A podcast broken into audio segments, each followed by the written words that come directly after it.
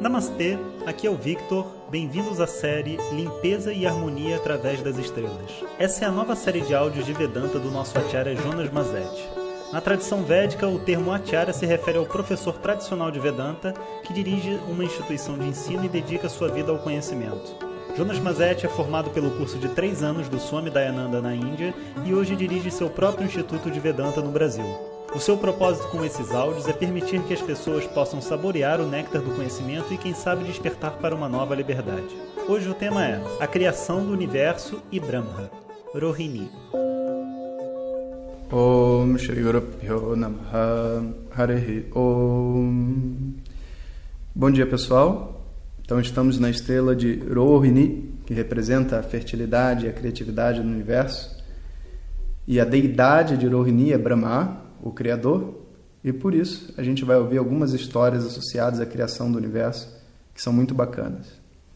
Lembrando que essas histórias que eu vou contar, elas são representadas nas Puranas, né? Essas, eh, da onde vem a maioria dessas histórias sobre deuses e, enfim, nessas relações que, que eu estou apresentando para vocês. É só parte da cultura védica, como a mitologia grega. Então, nessa primeira história, tudo começa antes da criação. Antes da criação não existia forma nenhuma, só existia a consciência, que é a própria felicidade. E onde que estava tudo? Bom, toda pluralidade de seres e formas, tudo estava dormente, coberto pela sombra da eternidade, assim diz a história. E essa consciência cósmica deitada no oceano de causas e possibilidades estava ali, né? E na medida que ela foi afundando dentro desse oceano, dos seus poros submergiam pequenas bolhas de ar, infinitas, né, por todos os poros do corpo. E essas bolhas elas foram saindo como bolas de energia. E em alguns textos eles falam, chamam de ovos, né, ovos brilhantes.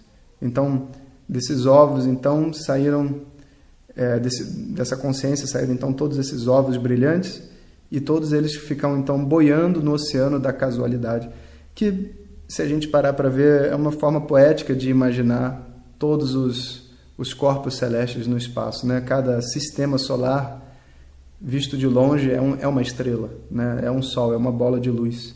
Então, todas as bolas de luz flutuando no espaço. Bom, todo ovo tem que ter uma, uma semente dentro dele, né? ele tem que ser fecundado. Então, o ser cósmico vai e entra e fecunda cada um desses seres. E enquanto ele está deitado né, nesse oceano da casualidade, um pouco de água da eternidade se acumula ali na região do seu umbigo, fica ali presa. Dali então nasce uma flor de lótus. Estou falando que a história é psicodélica, né? mas então vamos nessa. Nasce uma flor de lótus. E a flor é muito boa de ser a primeira coisa a nascer, porque as flores elas podem se reproduzir assexuadamente. Então é um veículo né, para para um primeiro ser dentro do mundo. Então, vem a flor e da flor, o que que nasce?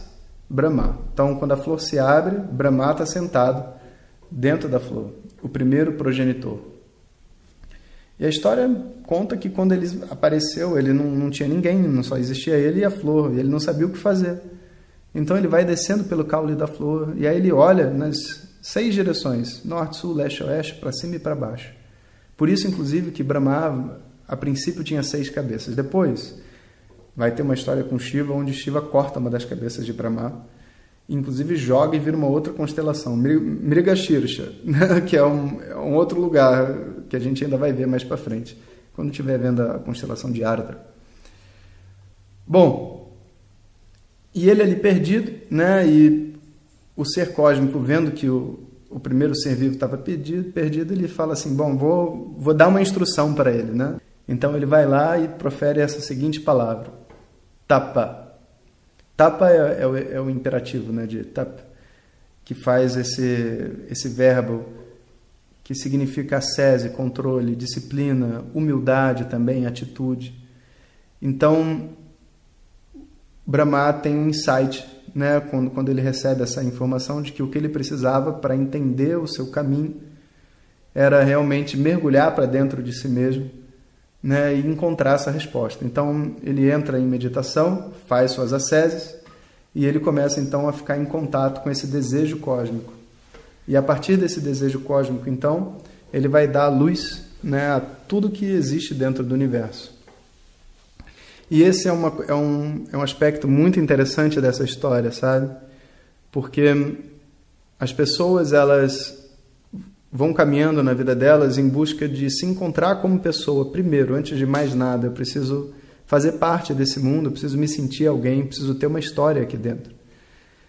Em sânscrito, a gente geralmente usa para simbolizar isso tudo a palavra dharma. É como se todo mundo tivesse que encontrar o seu dharma, o seu caminho, a sua contribuição, o que fazer. E na tentativa de encontrar esse dharma, as pessoas viajam o mundo, elas mudam de emprego três, quatro, cinco vezes e elas continuam sempre com aquela sensação de que eu não sei o que eu vim fazer aqui. E a única forma de compreender isso, né, entendendo essa história, é primeiro saber que existem duas coisas, duas dúvidas misturadas. O que você veio fazer aqui e o significado desse universo são duas coisas um pouco separadas uma da outra. Na medida que você entende o significado da sua própria vida, naturalmente você vai saber o que fazer. Entretanto, saber o que fazer aqui dentro é diferente de entender a verdade que está por detrás de tudo que está aqui. A busca pela verdade do universo, né, a compreensão, o autoconhecimento, ela é, vamos dizer assim, um, um caminho espiritual enquanto a compreensão da minha contribuição dentro do mundo, ela já não é necessariamente um caminho espiritual, ou melhor, deveria ser um caminho espiritual para uma pessoa, mas ela na verdade é a conexão com a história e o karma que essa pessoa tem para viver nessa vida. E muitas vezes, porque as pessoas carregam fantasias de que a sua contribuição para o universo, o seu papel deveria ser algo grandioso e fantástico, muitas vezes ela não compreende a sutileza sobre o Dharma. Porque para fazer o Dharma, para fazer aquilo que é correto e esperado e a sua contribuição dentro desse mundo, você não precisa ir para lugar nenhum, você não precisa viajar para lugar nenhum, você não precisa nem mudar de emprego.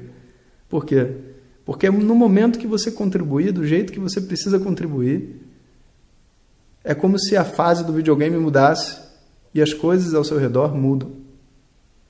O Dharma é uma coisa que, se você tiver em contato com esse movimento interno, com as pessoas em volta de você, com os ambientes onde você se encontra, você naturalmente se harmoniza com ele.